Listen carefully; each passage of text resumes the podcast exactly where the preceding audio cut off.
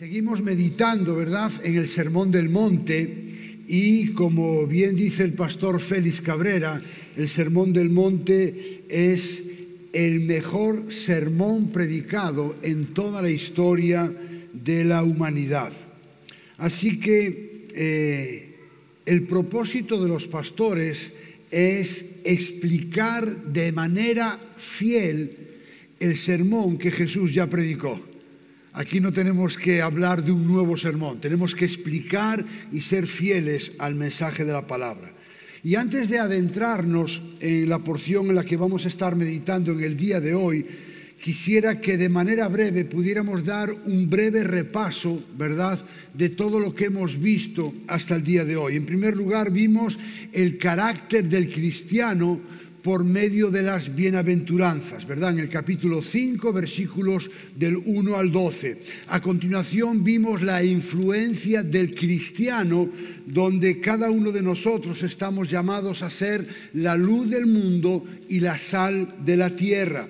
Y en lo que resta del capítulo 5 hemos estado viendo la justicia del cristiano, donde meditamos en la relación de Jesús con la ley y la relación del creyente con la ley. Y Jesús en este apartado tiene que explicar cuál fue la intención correcta del autor de la ley, esto es, Dios, y corregir también algunas enseñanzas erróneas que los escribas y fariseos habían dado, por ejemplo, al no matarás, no cometerás adulterio, eh, no jurar, no vengarse y amar a nuestros enemigos.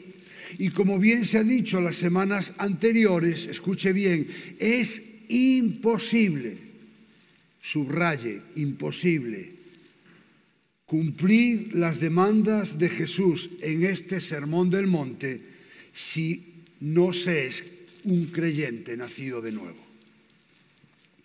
Y aquellos que somos creyentes, aun cuando estamos muy lejos de cumplir dichas demandas, por lo menos yo, a lo mejor usted está más cerca, pero yo me estoy bastante lejos, pero seguimos avanzando. Y como dice el apóstol Pablo en su carta a los Filipenses capítulo 3 versículos del 12 al 15, no que lo haya alcanzado, ni que ya sea perfecto, dice Pablo, sino que prosigo por ver si logro asir aquello para lo cual fui también asido por Cristo. Hermanos, dice Pablo, yo mismo no pretendo haberlo ya alcanzado, pero una cosa hago, olvidando ciertamente lo que queda atrás y extendiéndome hacia lo que está delante, prosigo a la meta, al supremo o al premio del supremo llamamiento de Dios en Cristo Jesús. Y el autor de la carta a los hebreos también da la misma idea cuando en el capítulo 12, versículos del 1 al 2 dice, despojémonos de todo el peso y el pecado que nos asedia y corramos con paciencia la carrera que tenemos por delante, puestos los ojos en Jesús, el autor y consumador de nuestra fe. Escuche bien, tenemos una carrera por delante. Y para poder avanzar en esa carrera, tenemos que despojarnos. Es decir, somos nosotros los que tenemos que despojarnos. Dios no nos va a despojar.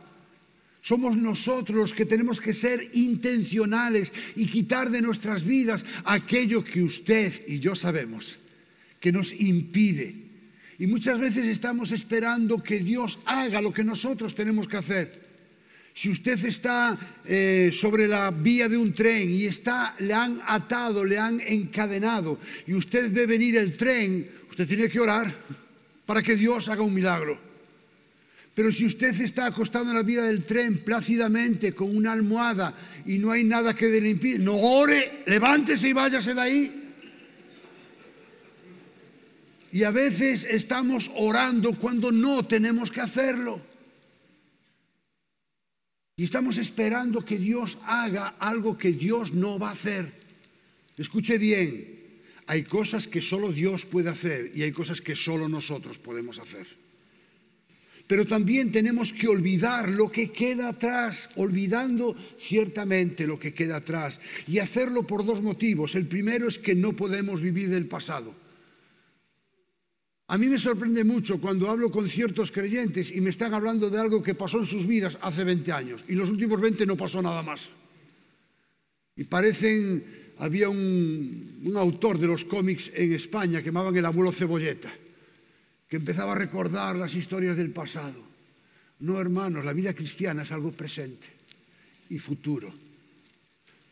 Pero también no podemos cambiar el pasado, ni lo bueno ni lo malo. Y hay hermanos que están lamentándose, ay, si yo no hubiera hecho esto. Hermanos, ya lo ha hecho, pida perdón y siga adelante. Y para poder avanzar en nuestra carrera debemos poner en práctica todas las enseñanzas que Jesús nos dejó en este Sermón del Monte. El tercer domingo del mes de enero comenzamos a estudiar este capítulo 6, donde estamos viendo la piedad del cristiano desde tres responsabilidades que cada uno de nosotros tenemos que implementar en nuestras vidas. Dar limosna, orar y ayunar. El pastor Héctor nos habló hace tres semanas de la importancia de la generosidad en el creyente, haciendo referencia al dar limosnas, pero hacerlo con la motivación correcta, que no es otra que honrar a Dios y no buscar el aplauso y el reconocimiento de los demás. Siguiendo la misma línea, el pastor Marcos nos habló hace dos semanas de cómo no debemos orar los creyentes y de cómo debemos hacerlo. No debemos orar como los hipócritas ni como los gentiles, es decir, como paganos, y acabó diciendo que tenemos que orar con fe. Y al igual que con la limosna, no debemos hacerlo para ser vistos y aplaudidos por los demás. Y la semana pasada el pastor Félix nos habló acerca de la oración modelo. Y enfatizo modelo. No es para repetir como un loro. Es un modelo que Dios, que nuestro Señor Jesucristo nos dejó. Y es un modelo que conocemos como el Padre Nuestro. Y es una oración que tiene o contiene diferentes elementos. La adoración y la sujeción donde nos dirigimos a Dios como nuestro Padre y lo reconocemos como Santo y Rey. El siguiente elemento es la provisión de Dios, tanto física como espiritual, para acabar con una doxología, que es una expresión de alabanza a nuestro Dios. Y por último, Jesús nos recuerda la necesidad de perdonar para que se nos perdone. Es decir, dar por gracia lo que hemos recibido por gracia, que no es otra cosa que el perdón de nuestros pecados. Y hoy vamos a estar meditando en el ayuno, que se encuentra en este capítulo 6, versículos del 16 al 18. Yo voy a estar leyendo la Reina Valera del 60 por costumbre, ¿verdad? Pero, pero, pero después haré una explicación. Dice así, cuando ayunéis, no seáis austeros como los hipócritas, porque ellos demudan sus rostros para mostrar a los hombres que ayunan. De cierto os digo que ya tienen su recompensa. Pero tú, cuando ayunes, unge tu cabeza y lava tu rostro para no mostrar a los hombres que ayunas, sino a tu Padre que está en secreto. Y tu Padre que ve en lo secreto te recompensará en público. Si tuviera que ponerle un título a este mensaje sería El ayuno, dos puntos. Un medio para un fin y no un fin en sí mismo. Repito, el ayuno, un medio para un fin, no un fin en sí mismo. Y es muy interesante un detalle de la que un detalle del que ya llamaron la atención los pastores la semana pasada y que también ocurre en este texto.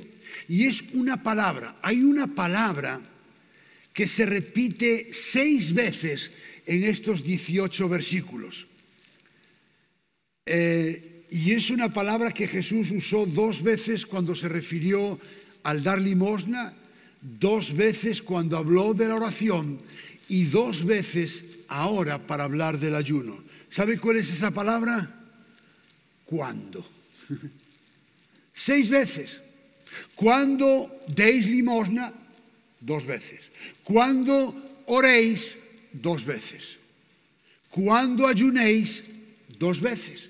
No dice si dais limosna, no dice si oráis, no dice si ayunáis. ¿Cuándo? Es un adverbio de tiempo que implica frecuencia, que implica que es algo que estamos llamados a hacer. El ayuno es algo que debemos hacer como cristianos. No es opcional, no es un consejo, no es una sugerencia, es un mandato. Así que más allá de su propósito y de sus beneficios, el ayuno, como he dicho, es un acto de obediencia. En primer lugar, vamos a ver el contexto bíblico del ayuno. El ayuno es algo que vemos a lo largo de toda la palabra de Dios. En el libro del Pentateuco, los cinco primeros libros de la Biblia, primer libro y segundo libro de Samuel, Esdras, Nehemías, Esther, Salmos, Isaías, Jeremías, Ezequiel, Daniel, Joel, Jonás y Zacarías. En el Antiguo Testamento vemos el ayuno. En el Nuevo Testamento lo vemos en Mateo, Marcos, Lucas, Hechos, Corintios, entre otros. Y vemos que el ayuno en las escrituras es por diferentes motivos. A veces es en tiempos de tristeza, otras veces es en medio de una crisis personal, a veces nacional, como el pueblo de Israel, a veces es por aflicción, a veces es como respuesta o un acto de humildad en respuesta a Dios, a veces es como muestra de arrepentimiento delante de Dios y otras veces es para buscar la dirección de parte de Dios. Pero sean cuales sean los motivos por los que ayunaron en la Biblia, lo que sí podemos afirmar es que el ayuno es algo instituido por Dios. Y por lo tanto, Él espera que sus hijos lo lleven a cabo, como dije antes, como un acto de obediencia. En segundo lugar, ¿qué es el ayuno? Martin Joy Jones dice que el ayuno es abstinencia de comida con fines espirituales. Abstinencia de comida con fines espirituales. Y antes de seguir hablando del ayuno, quisiera que viéramos algunas ideas equivocadas en cuanto al ayuno, que creo que debemos considerar y a lo mejor debemos corregir. En primer lugar, una idea equivocada es cuando muchos creyentes, creyentes usan el ayuno como una moneda de cambio, como una forma de hacer una transacción con Dios. Es decir, Señor, yo voy a ayunar para que tú me concedas estos deseos o estas peticiones. El ayuno no es una moneda de cambio. Es más, nuestro ayuno no obliga a Dios a nada. Escúcheme bien, Dios no está obligado a nada por muchos ayunos que usted haga. Él es soberano y todo lo que Él hace es, como dice el apóstol Pablo en su carta a los Efesios capítulo 1, verso 5, según el puro afecto de su voluntad. El segundo error es hacer el ayuno porque se supone que debemos hacerlo, somos cristianos y al final se convierte en algo mecánico, sin sentido alguno y lo que es peor, sin un fin espiritual. Durante mucho tiempo estuve haciendo ayuno los lunes. Pero saben una cosa, llegó un momento que perdió todo su significado. Llegaba lunes y en mi mente estaba, hoy ayuno. Era un hábito, un hábito, pero que se había convertido en algo vano y superficial, porque ya no era con un fin espiritual, se había convertido en algo meramente religioso. Y por último, el ayuno no es hacer dieta. Hoy te veo más delgado si es que estoy ayunando. No. Ayuno y dieta no pueden ir en la misma frase. El ayuno es con un fin espiritual, la dieta es para adelgazar. Pero usted no haga ayuno para adelgazar. Y recuerde, el propósito del ayuno es única y exclusivamente espiritual. En tercer lugar, las motivaciones del ayuno. Y en este pasaje Jesús da por sentado que los cristianos ayunan cuando ayunéis, para a continuación hablar de las motivaciones que nos pueden llevar a ayunar y como siempre en la vida las motivaciones pueden ser correctas o incorrectas. Y el problema es el siguiente. Creo que como cristianos a veces podemos estar haciendo cosas buenas algunas muy loables, pero con la motivación incorrecta. Y en este sentido es muy interesante comprobar lo incoherentes que podemos llegar a ser los cristianos. Yo estoy seguro que cada uno de nosotros creemos y sabemos que Dios es omnisciente, ¿verdad que sí? Creemos que Dios es omnisciente, puede levantar su mano, no le voy a señalar. ¿Lo creemos? Es decir, Dios lo sabe y lo conoce todo. Sabe por qué somos incoherentes. Porque si creemos que Dios es omnisciente, ¿por qué vivimos como si no lo fuera? Si creemos que Dios es omnisciente, ¿por qué vivimos y actuamos como si Él no lo fuera? Y a veces hacemos las cosas pensando que Dios no lo va a ver. Pero Dios ve todo. Las motivaciones más ocultas que hay en su corazón, aunque nadie más lo sepa, Dios sí lo conoce. Y Jesús comienza con las motivaciones incorrectas en cuanto al ayuno y que debemos evitar a toda costa. Y dice, cuando ayunéis, no seáis austeros como los hipócritas, porque ellos demudan sus rostros para mostrar a los hombres que ayunan. Dice Jesús que cuando ayunemos no seamos como los hipócritas. Y es un término que Jesús ya utilizó, el de hipócritas cuando se refirió al dar limosna y al orar. Y recordemos que la palabra hipócrita, como bien nos recordó el pastor Marcos hace dos semanas, era una expresión que se usaba para referirse a los actores, que cuando subían al escenario lo que hacían era representar un papel, fingiendo ser otra persona. De manera que ayunar como un hipócrita es representar un papel, es parecer un cristiano espiritual, alguien diferente a quien realmente se es.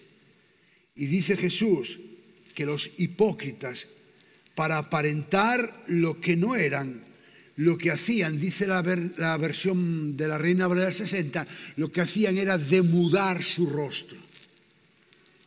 La palabra demudar tiene varios significados.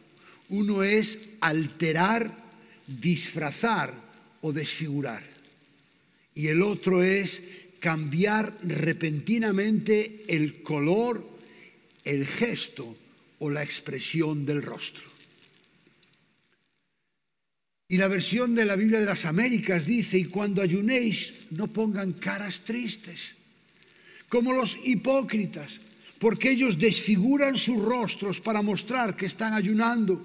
En aquella época los fariseos ayunaban dos veces por semana. Lo vemos en el Evangelio de Lucas, capítulo 18, versos 11 y 12. Sin embargo, lo que hacían era que descuidaban su aspecto físico, descuidaban su higiene personal para que todo el mundo se diera cuenta que estaban ayunando y que pensaran que eran muy espirituales.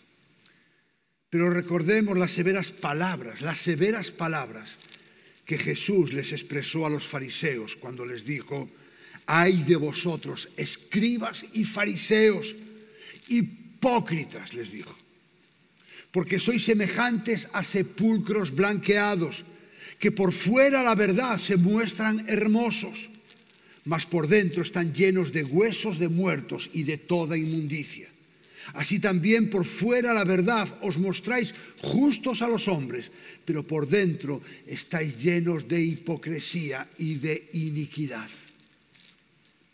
Jesús condena esta actitud hipócrita en cuanto al ayuno y les dice que si intentaban ayunar para agradar a los hombres, les dijo, de cierto, ya tenéis vuestra recompensa.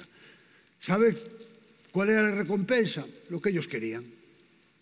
Querían el aplauso, la alabanza y el elogio de los demás.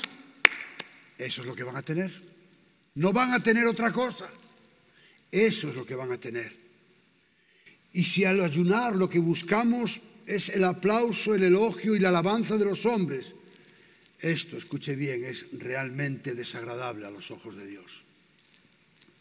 Y a continuación Jesús nos muestra cuál debe ser la motivación correcta a la hora de ayunar. Versículos 17 y 18.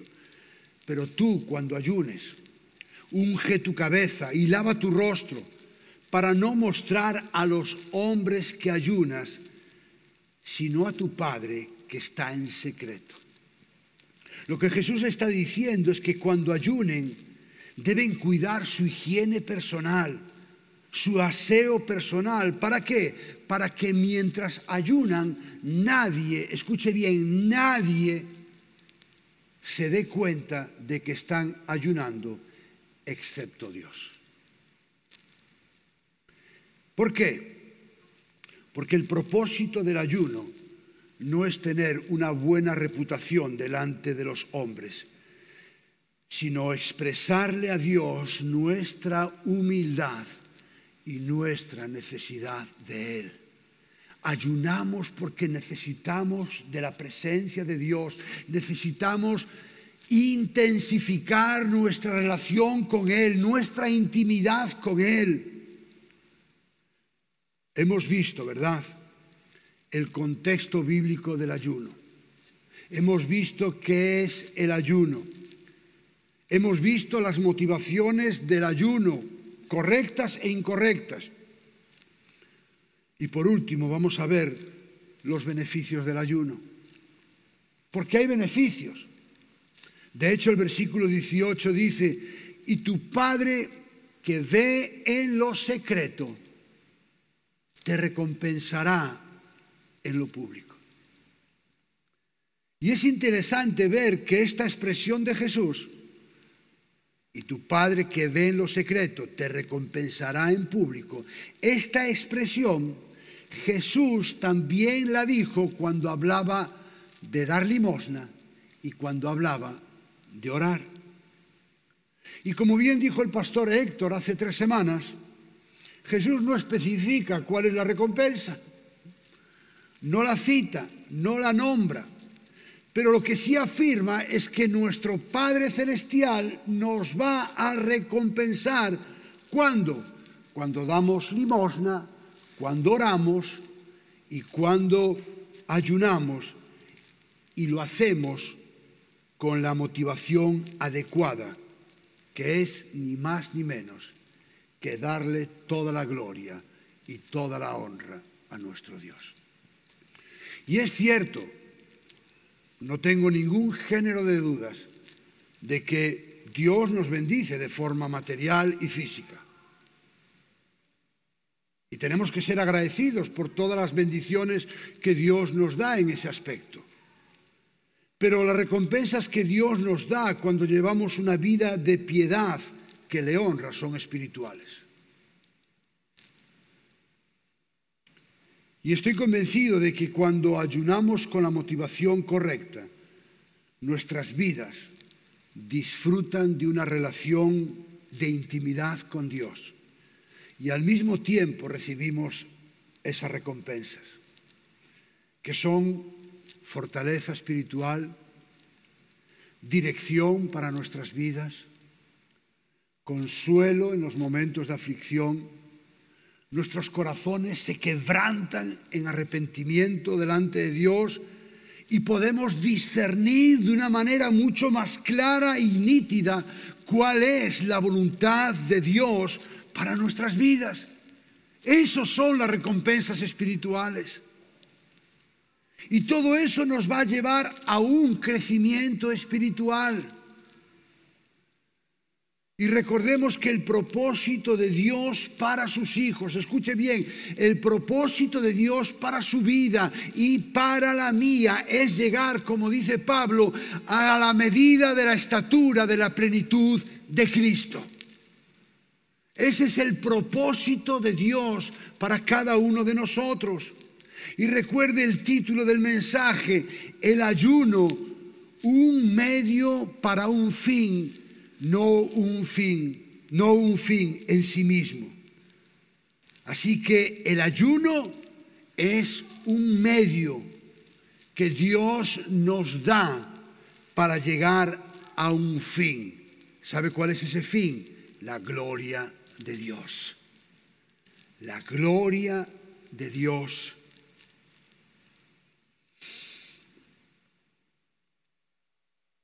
La pregunta es cómo aplicamos esto a nuestras vidas. Yo siempre suelo decir a los hermanos, ¿verdad? Que si usted sale de este lugar, escúcheme bien, sin aplicar la palabra de Dios a sus vidas, no sé a qué ha venido. porque entonces nos convertiremos en oidores olvidadizos. La palabra de Dios es para recibirla con gozo, pero también con la disposición de aplicarla a nuestras vidas.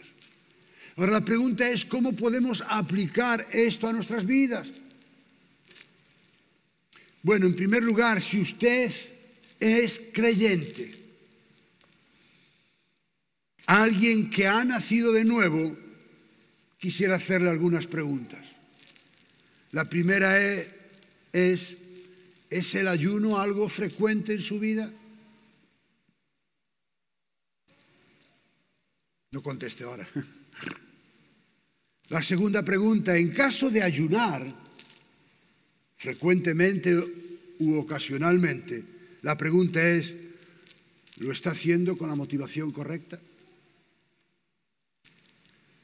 La tercera pregunta es, ¿será que estamos demasiado ocupados como para dejar todo a un lado, incluso la comida, para estar en la presencia de Dios en oración?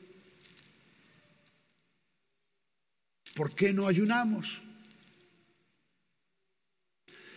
Hace algunos años leí una ilustración de un pastor que ellos tenían culto por la mañana y por la tarde, ¿verdad? En la iglesia. Y había un hermano de los más antiguos en la iglesia que él iba al culto de la mañana, pero no iba al de la tarde. Así que eh, este hermano un día enfermó y el pastor fue a visitarlo para preguntarle cómo estaba, para interesarse por su salud, orar por él. Entonces, en un momento de la conversación, el pastor le dijo, hermano, quería hacerle una pregunta. Eh, ¿Por qué usted no viene a los cultos de la tarde? Y el hermano, pues muy honestamente, le dijo, ¿sabe qué pasa, pastor? Que yo dos cultos el domingo no los digiero muy bien. Y entonces el pastor le dijo, no, hermano, su problema no es digestivo, su problema es de apetito.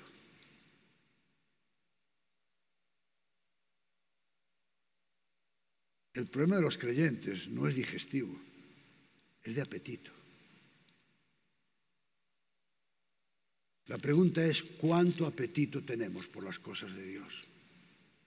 Porque yo estoy convencido, hermanos, que si tuviéramos el mismo apetito por Dios que tenemos por otras cosas, y no solo la comida, ¿eh? nuestras vidas, nuestros matrimonios, nuestras familias, nuestros vecindarios y nuestras iglesias serían muy diferentes.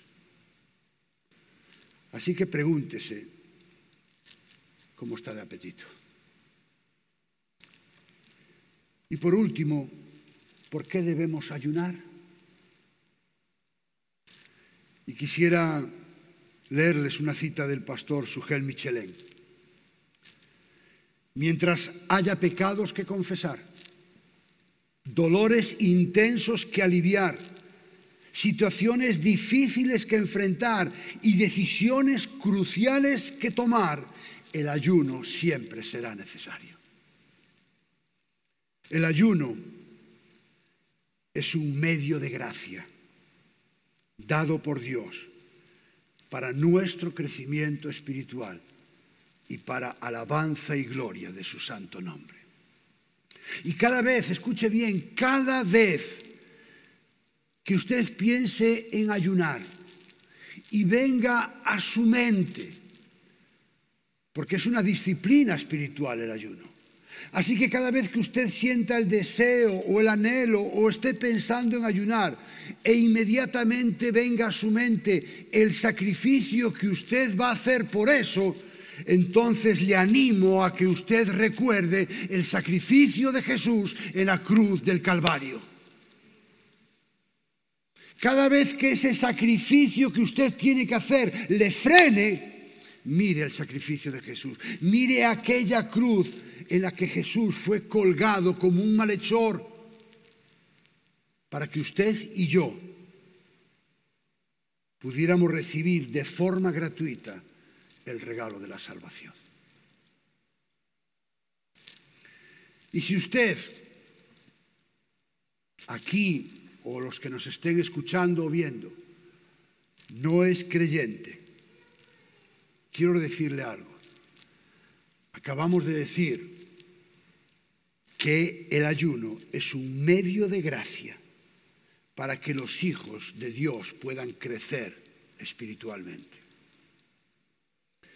Ahora quiero que piense en el crecimiento físico de una persona. ¿Qué es lo que hace que una persona, que alguien pueda crecer físicamente? ¿Qué es lo que hace posible que alguien pueda crecer? ¿Qué es lo que hace posible que nuestros hijos crezcan? Pues ¿sabe lo que ha hecho posible que nuestros hijos crezcan? Que hayan nacido. Nadie puede crecer físicamente si no ha nacido. No hay forma de crecer si no se ha nacido. Lo mismo ocurre espiritualmente. Solamente alguien que ha nacido de nuevo puede crecer espiritualmente. Así que si usted no es creyente y le gustaría crecer espiritualmente, lo siento, no puede. No importa las veces que lo intente. No importa incluso si usted ayuna, si se pone de rodillas, no puede, porque no ha nacido. No ha nacido de nuevo. Pero hay una buena noticia, se llama el Evangelio.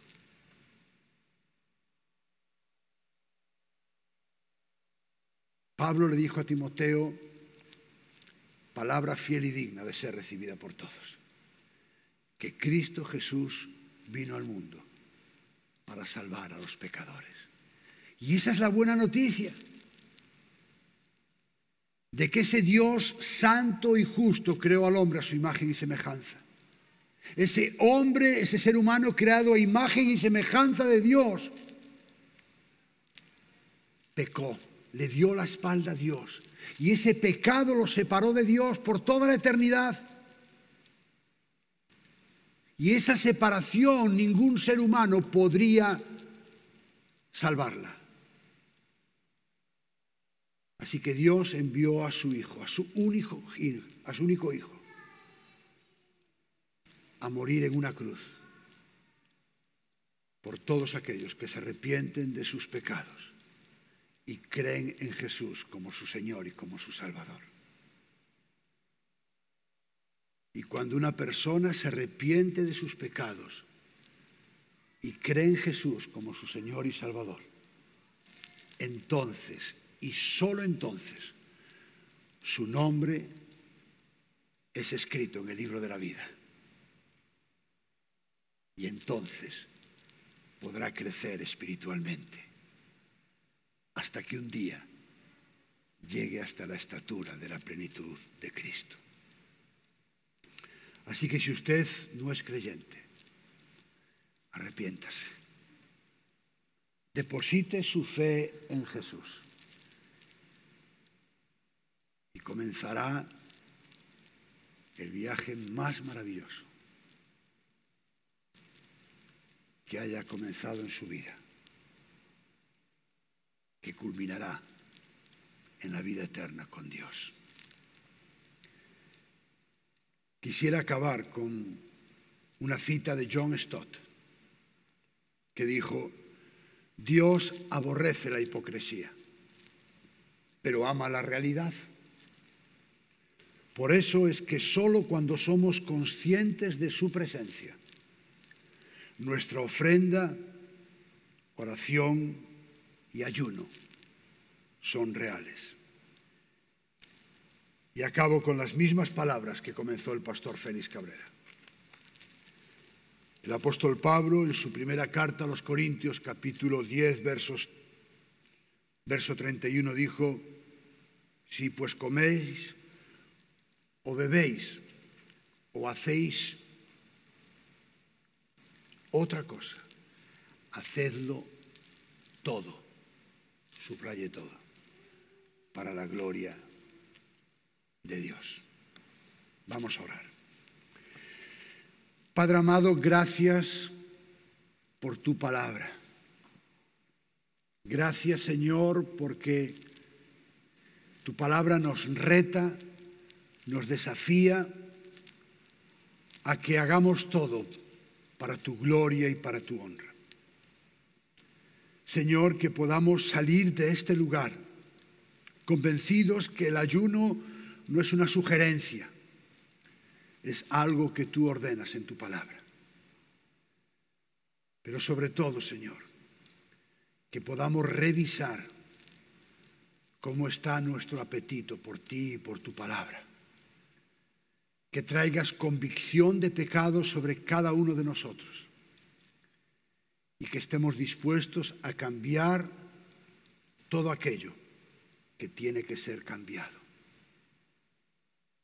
Pero también te pido, Señor, que si hay alguien que no te conoce y que ha escuchado este mensaje, que también traigas convicción de pecado y pongas en esa persona la fe y el arrepentimiento